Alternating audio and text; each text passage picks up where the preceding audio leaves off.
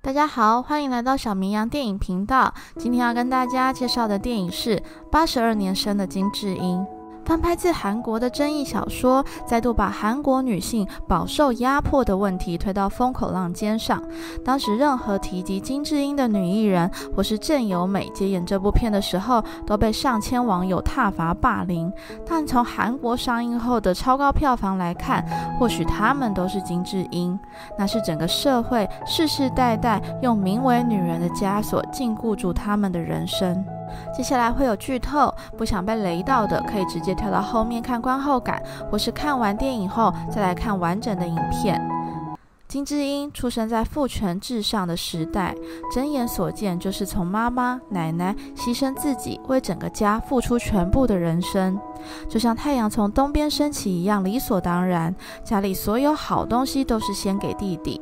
女性的遭遇不只是不友善，而是歧视。小时候，智英遇到性骚扰，反而被爸爸训斥，是自己的问题，是裙子穿太短，是你在外面随便对别人笑。名校毕业后，进到一流的公关公司，表现优异，向往要像女上司金组长一样，帅气的在职场上靠实力拼搏，生了孩子也能顾及工作，游刃有余的对抗那些歧视的声音。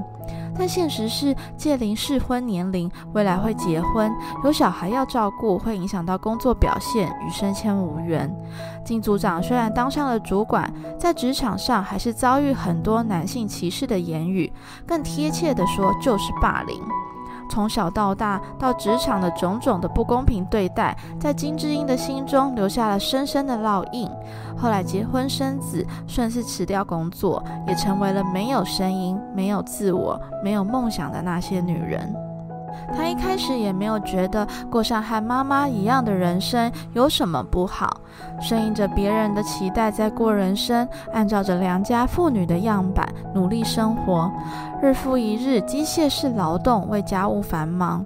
每次回夫家的时候，服侍一家老小，她不像是家人，更像是佣人。除了使唤她以外，没有人知道她喜欢什么，没有人在乎她好不好。渐渐的，她看起来非常狼狈苍老。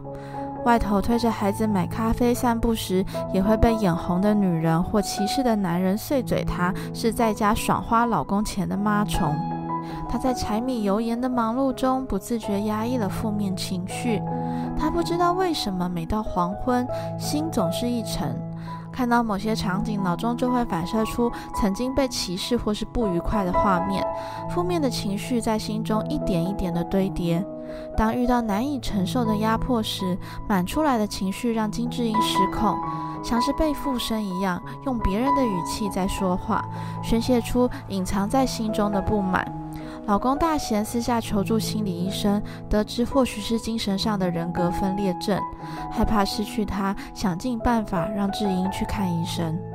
枯燥反复的日常让智英有了想回去工作的念头。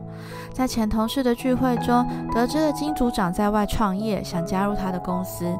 当智英提出想去外面工作时，大贤体贴地说：“我请育婴假带小孩，你去工作没关系。”不希望智英再压抑自己的情绪。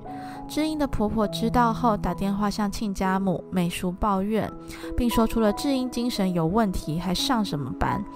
美淑很着急地去找智英，智英抱了美淑说没事。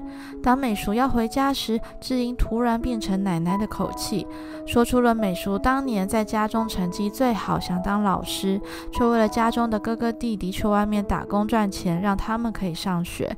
你的心酸我都知道，我对你有着满满的亏欠与不舍。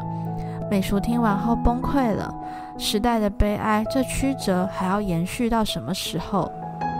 智英知道了自己的病情后，推掉了工作，去找心理医生治疗。心理医生鼓励她，不满的时候就应该要发泄出来。智英开始慢慢的调试自己的情绪，大贤也尽心尽力的照顾。当小说家是智英从小向往的工作。智英拿起当年爸爸送弟弟，弟弟得知智英病情后送给他的钢笔，开始写作，写着八十二年生的金智英的故事。希望时代的悲哀可以从这本书开始，慢慢的消逝。过去的来不及，未来可以好好过。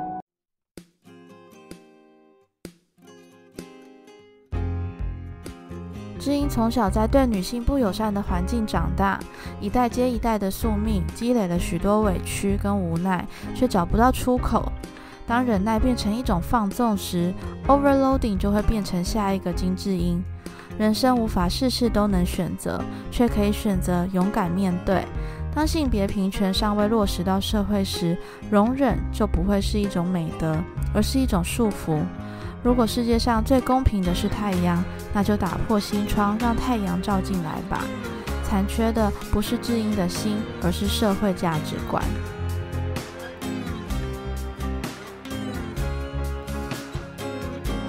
很多人总是把嘴贱当成是幽默，批判当成是正义，不在其位不知其苦。就算在同一个位置上，压力也会因人而异。这些人也许是在找出口，不要把自己的没教养建立在别人的伤口上，当成是一种情绪的宣泄。如果是曾经受过伤的人，应该成为别人的太阳，而不是暴雨。成为别人的太阳，才会为人生带来光彩。